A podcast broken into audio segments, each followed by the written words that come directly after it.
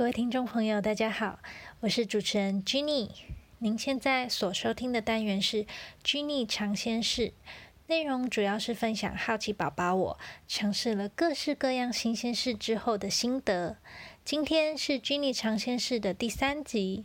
这个单元录制的当下是二零二一年的一月，又到了一年的开始。听众朋友，在新的一年会不会做些什么事情来迎新送旧呢？有没有去看日出，迎接新年的第一道曙光啊？今天 Jenny 尝鲜室要分享的经验就是看日出。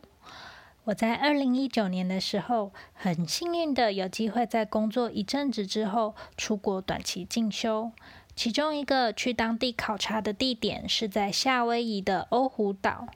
在知道这个进修机会之前，我从来没有想过自己这辈子有机会可以去夏威夷。除了夏威夷这个地名之外，我对它在地球上的哪里、长什么样子一点都不知道，更不用说对当地文化和风土民情的了解了。因为这个机会，我才知道，原来夏威夷主要是由八个岛屿所组成的群岛。也了解到夏威夷从以前夏威夷王国到被并入美国第五十个州的历史。除了课堂所学之外，我也希望可以实地去认识当地的经济文化和自然景观。所以虽然课业繁重，我和同学还是利用周末规划到夏威夷的第二大岛茂宜岛一游。也是在这个行程中，我第一次去到了贸易岛上的哈雷阿卡拉国家公园，欣赏到那边日出的美景。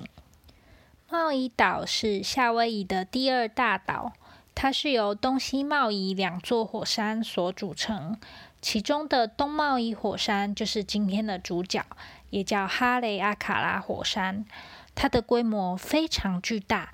占了贸易岛四分之三的面积，剩下的四分之一才是由西贸易火山所组成。哈雷阿卡拉火山上次喷发的时间大概是在十七世纪，所以火山学家判定它是个休火山。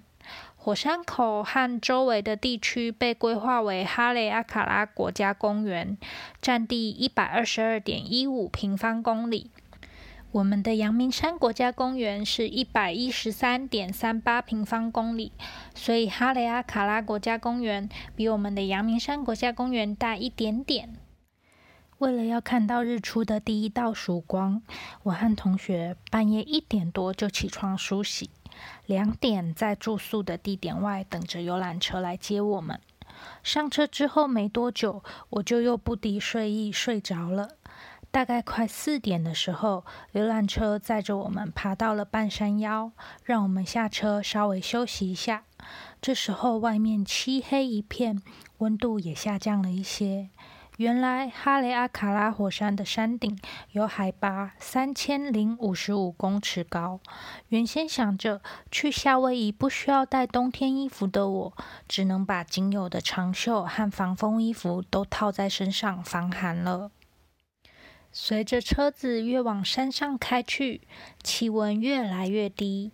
到了山上，等游览车停妥，一下车，我的鼻腔马上感受到山上干燥的空气，呼吸也吐出了白烟。游客中心旁边的空地就是看日出的地点，那边也已经有许多民众在静静的等待。这时太阳还没出来。但远方的天空已经透出一点金黄色的光亮，四周的山因为背光显得黑黑的，山被厚厚的白色云海环绕着。我站在一个比云还要高的地方。这时，夏威夷当地人开始诉说起哈雷阿卡拉火山的故事。原来，哈雷阿卡拉的哈雷在夏威夷语的意思是太阳，而阿卡拉就是房子的意思，所以当地人觉得哈雷阿卡拉火山就是太阳的家，而我们所站的地方刚好就是可以看到太阳离开家门出来上班的地点。说完故事以后，夏威夷当地人就开始唱起夏威夷语的歌曲，来欢迎太阳升起。随着太阳渐渐的升高，天空不断地变换着黄色、橘色、蓝色等各种不同的颜色，一直到太阳完全升起，天空变成亮白色。这中间，我不断的重复着拍照，把手放进口袋取暖，伸出手来拍照，再把手放进口袋取暖，因为实在是太冷了。但每过几秒钟，眼前的景色又会不同，所以尽管手都快冻僵了，还是希望能用相机记录下哈雷阿卡拉火山上每一刻日出的美景。直到太阳升起，四周的山也被太阳光照亮。原本因为背光黑黑的火山，才现出了庐山真面目。火山上没有很多绿色的植物生长在上面。只有几棵不知名的植物从各种造型尖锐、黄褐色的岩石中长出来。再往更远的地方看去，视野很好，可以看到山下还有环绕着这座岛的海洋呢。在太阳完全升起后，待会儿到游客中心去逛逛，买些纪念品。接下来，我们就搭着游览车下山去吃早餐啦。回程的路上，因为天亮了，我们也才能看清楚刚刚摸黑上山时的沿途景色。我的哈雷阿卡拉火山看日出记就到这里啦。如果有听众朋友未来也想去哈雷阿卡拉火山上看日出，我觉得准备下面这几件小东西会很有用哦。比方说，口罩可以让你的鼻子不会因为干燥的空气不舒服。